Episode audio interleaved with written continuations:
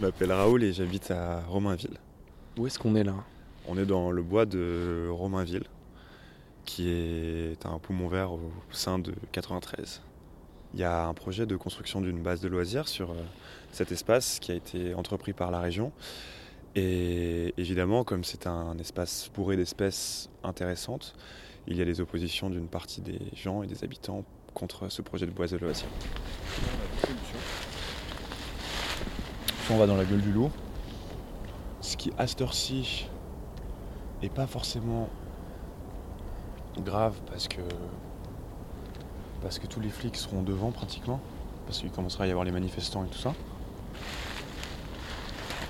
Soit on, soit on trouve un autre endroit pour sortir et on va rejoindre les manifestants.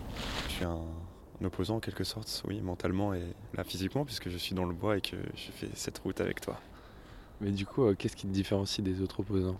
Bah, euh, j'habite à Romainville et j'ai une, j'ai une polaire quechua qui me va plutôt bien, alors que les autres sont plutôt en petit sarouel. Euh, Les gens euh, ne viennent pas de Romainville? Ah non, il y a des gens qui viennent de partout et beaucoup de gens qui viennent de Romainville, ce qui est intéressant. Est-ce que, est-ce que tu, tu vois des gens des, des quartiers, par exemple de la cité Gagarine, dans, dans les opposants? Pas du tout, alors qu'elle surplombe tout ça et qu'elle sera sûrement la première concernée, et que c'est sûrement les populations de cette cité qui profitent le plus de la forêt, puisque la forêt se trouve en dessous. Je ne pense pas qu'ils se sentent pas concernés, je ne pense qu'on ne les a pas concernés. Les acteurs politiques n'ont pas fait l'effort sûrement de- d'expliquer ce qu'il s'y passait et d'essayer d'impliquer une population qui en profite. Et parce que devant, il y a des grandes pelouses, et c'est là où, les jeunes de, cette cité vont y faire des barbecues, tout comme d'autres familles d'ailleurs qui ne sont pas forcément de cette cité. Alors a, je pense qu'il y a clairement un, rôle à, à attribuer à ces populations dans la défense de cette forêt, puisqu'elle fait partie de leur euh, ADN, euh, ADN euh, social. C'est des gens qui y vivent. Je pense que les opposants et la majeure partie des élus qui se sont impliqués dans ce dossier, ainsi que l'association qui défend la forêt, ont toujours imaginé le fait que cette forêt puisse être habitée d'une manière ou d'une autre, mais qu'elle puisse être habitée d'une manière à ce qu'on ne ruine pas l'écosystème propre à cette forêt. Et je pense que c'est nécessaire d'avoir cette pédagogie par rapport à la forêt, d'en faire quelque chose qui puisse être euh, qui puisse être comment dire qu'on puisse, puisse assumer notre poids dans cette forêt sans l'abîmer.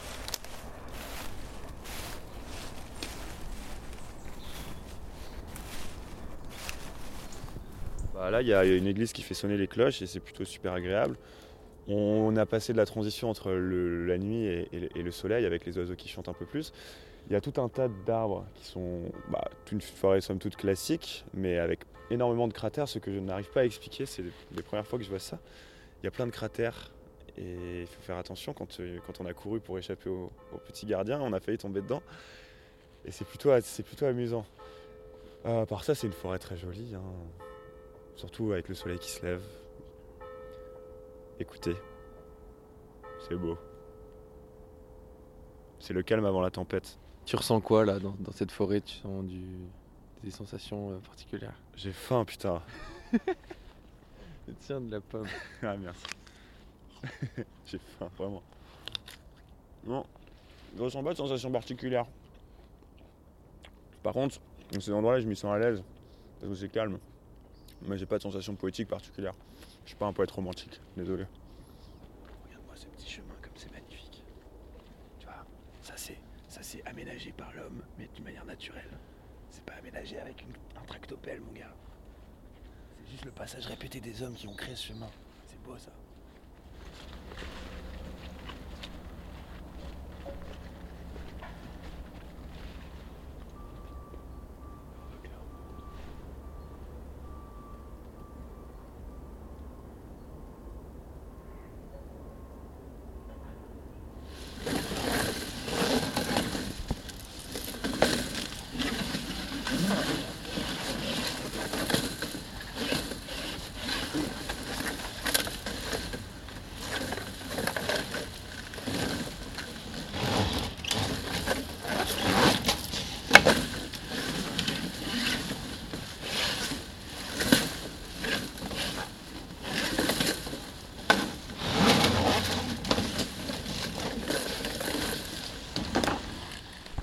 Alors du coup, c'est là, genre- pourquoi tous ces gens manifestent? Pourquoi en fait? C'est parce qu'ils veulent garder l'herbe ou c'est parce que c'est pollué? Non. J'aimerais bien savoir pourquoi. Alors en je vous explique calmement. Ouais. Voilà. Parce que je trouve qu'il y a beaucoup Là, de on est, dans une, on est dans une base de loisirs de 64 hectares. Oui.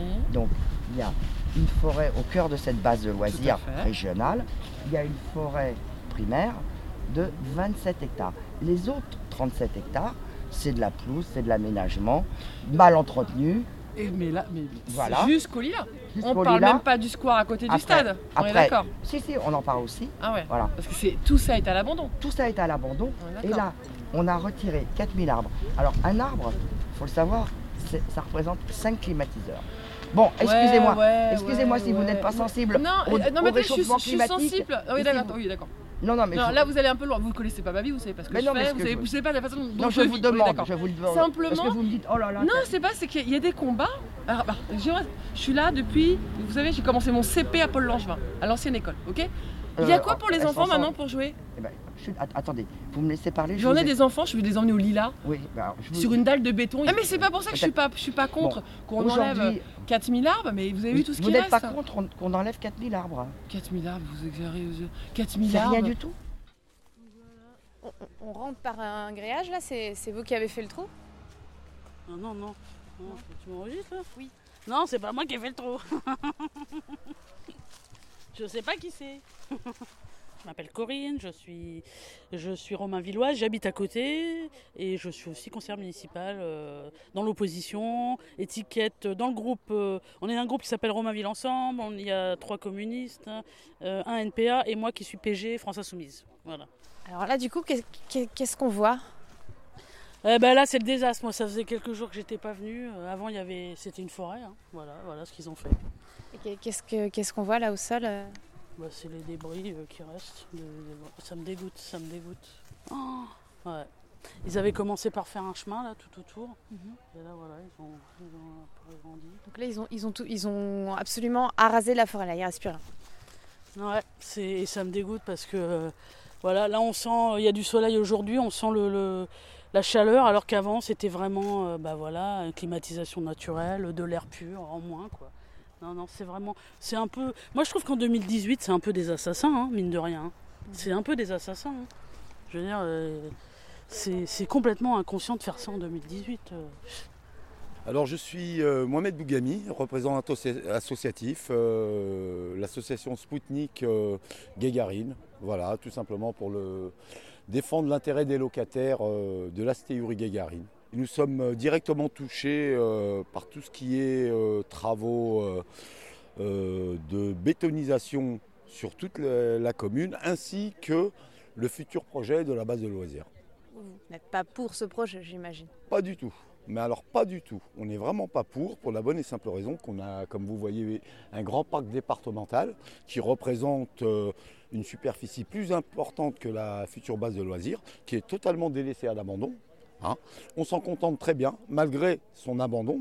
Malgré son abandon, lorsqu'on a soumis euh, lors de la présentation du projet à Madame Pécresse, elle nous a dit ah oui mais ça ça ne me regarde pas, c'est le département. Plutôt que de dépenser euh, au jour d'aujourd'hui, on en est à 20 millions de dépenses rien que pour les bureaux d'études et 14 millions pour conclure le projet, ça fait quand même 34 millions. Je pense qu'avec un budget maximum de 4 millions d'euros, eh ben, on aurait trouvé exactement l'équivalent dans ce parc plutôt que en allant raser euh, une forêt que j'ai connue tout petit. hein. Tout petit, je suis arrivé à Romainville en 74. On appelle ça des forts interdits.